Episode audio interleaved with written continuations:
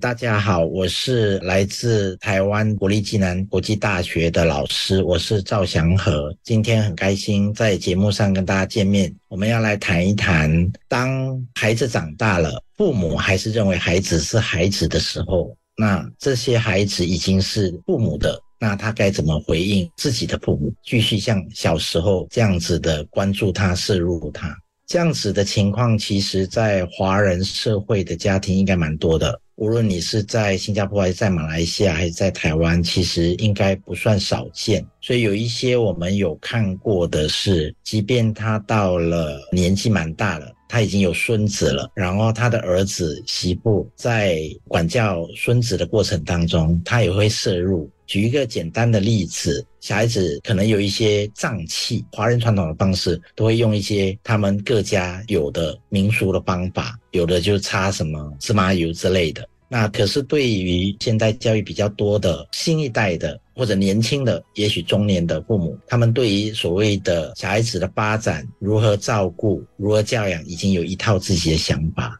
但是老人家看到他依然会摄入。我还有听过的，像小孩子一直哭，他要带去收金，所以他们会做传统的民俗的仪式。可是对于受现代教育的年轻父母来讲，他觉得这是无稽之谈，甚至不屑，所以等于是跟上一代之间就会起了一些摩擦。我觉得这个要从几个方面来看。如果我们是年轻的父母啊，我们的上一辈其实他用他传统的。方式在做表达，呃，认为他担心他的孙子。其实我觉得他们是有这样子的一个空间的，因为毕竟他不只是我们的孩子，也是我们父母的孙子。只是说，如果就法律上的确我们是有侵权啊，也就是说我们是最近亲的，我们可以决定怎么教养，这是没有问题的。无论按照自然的法则，或者说社会法律的法则，也的确没有问题。可是我觉得，如果你要呃让两代、三代之间可以好好的相处的话，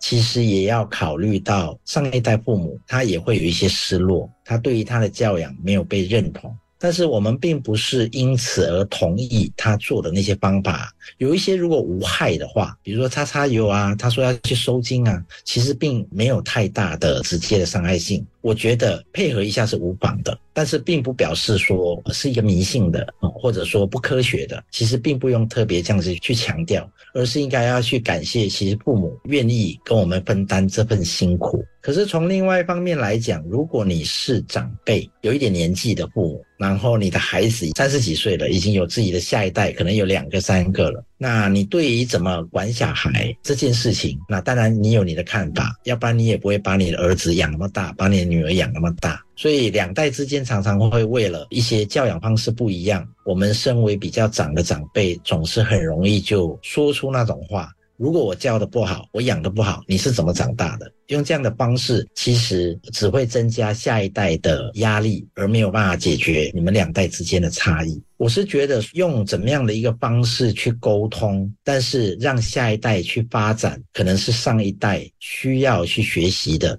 也就是所谓的放手的经验。那放手的经验，并不会否定我们的价值。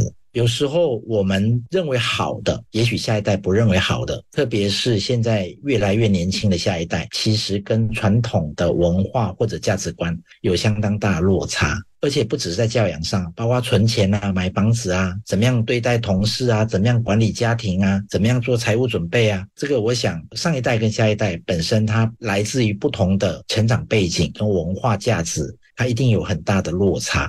可是这些落差并不是一件坏事，我们也看着我们的下一代，他逐渐接受了新的方法，他有他新的人生、新的看法。也许他走的没有像我们那一代那么顺，可是他要面对的是一个新的社会、新的人际、新的压力。所以对上一代来讲，我是觉得放手蛮重要的。可对下一代，我的建议就会比较是尊重是一件很重要的事情。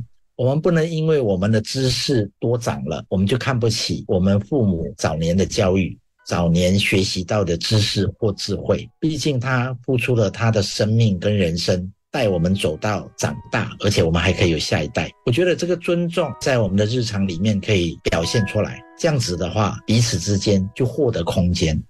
爱生活节目内容只供参考，不能作为治疗或法律依据。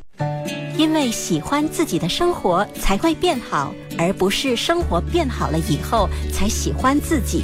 让我们一起回归生活本质，慢活、乐活，享受生活，爱生活。我是来自台湾国立暨南国际大学的老师，我是赵祥和。尊重是下一代要对上一代，欣赏也是下一代要对上一代，也是上一代对下一代。其实彼此之间都是用相同的法则。这样子的话，我们在亲子之间就有了空间可以容纳差异。那容纳差异是一件很重要的事情。如果我们没有差异，其实不太会有火花，也不太会有乐趣。我们也不会去更新我们很多的想法啊，因为时代在变化，我们的社会也变化非常快。的确，变化快不表示都对。我们上一代不变化，也不表示全都错。它各有它时代的背景跟好处，这是我们要学习从时间的纵深程度去看。你从历史的角度，从文化发展的角度，从人类成长的角度，从生命历程的角度去看的话，你就比较可以理解这整个现象。也许我们各自退一步，从比较大的角度去看的时候，我们的空间就出来了。所以，针对这样的议题，我还是比较回到我们有更多的互动、交流、尊重跟欣赏，这会是一个比较好的方法。啊，有一些父母会。孩子长大了，他仍然还把他当小孩，希望他按照他过去走的路线走。特别是父母过去有生存上的议题，他不希望孩子这么辛苦，所以他会会照顾得非常好。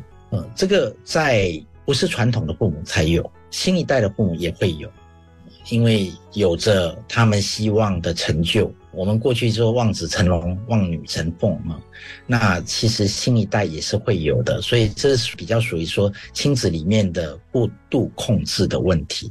那如果你是过度摄入儿女帮的，其实这个风险代价会比较高，因为通常用这种方式摄入的话，通常等于是把子女都推开。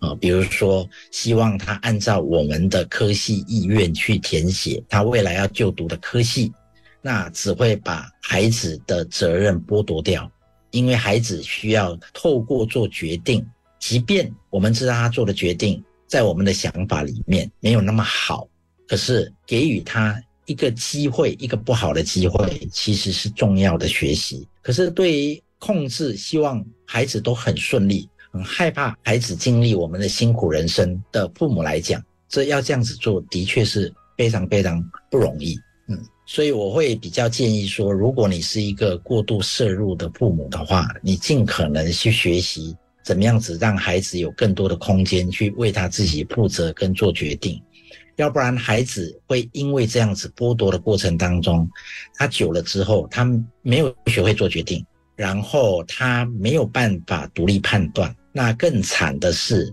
在经营他往后的人际关系，特别他的亲密关系的时候，他会遇到更大的困难。也就是说，当他没有办法做决定的时候，我们越来越老的时候，是别人帮他做决定。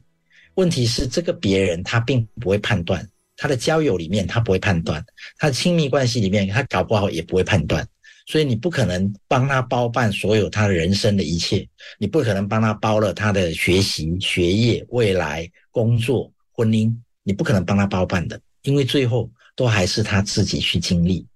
接纳错误是进步的代价。爱生活，陪你学习，一起进步。让我们回归生活本质，慢活、乐活，享受生活，爱生活。我是来自台湾国立暨南国际大学的老师，我是赵祥和。那对于说如此掌控自己的父母，让我们身为孩子应该怎么办？我觉得是不容易的事情的，因为。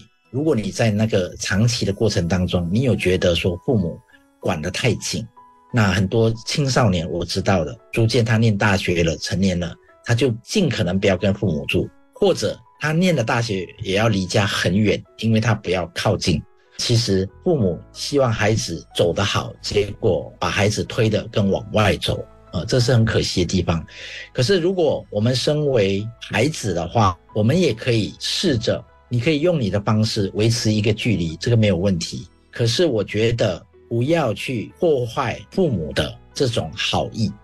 所谓不要破坏好意，不是说他讲的你一定要接受，你可以不要同意，你也可以不要做，但是你不必因为他要你一直做，你就绝对再也不跟他沟通，你也不必这样，你只要笑笑的讲，说啊，对呀，我知道你很希望这样，可是我还是喜欢这一个。那父母通常只会很无奈的，或者多念你几句，可是最后你还是这样子做。那我知道有一种父母。他会有情绪啊，那我们称之为说最现在最流行的会对孩子做情绪勒索，那的确会有。那情绪勒索这件事情呢，它复杂度比较高，因为它跟成熟度有关。所以如果我们遇到不成熟的父母，或者我们自己是一个不成熟的父母，我们也得要去学习。那至于说下一代如果面对了不成熟的父母，如果你现在已经发现了，你可能要自己成熟一些，你可以求助于专业人员。你可以多读一点呃相关的自助心理的书，你可以学会稳定你自己。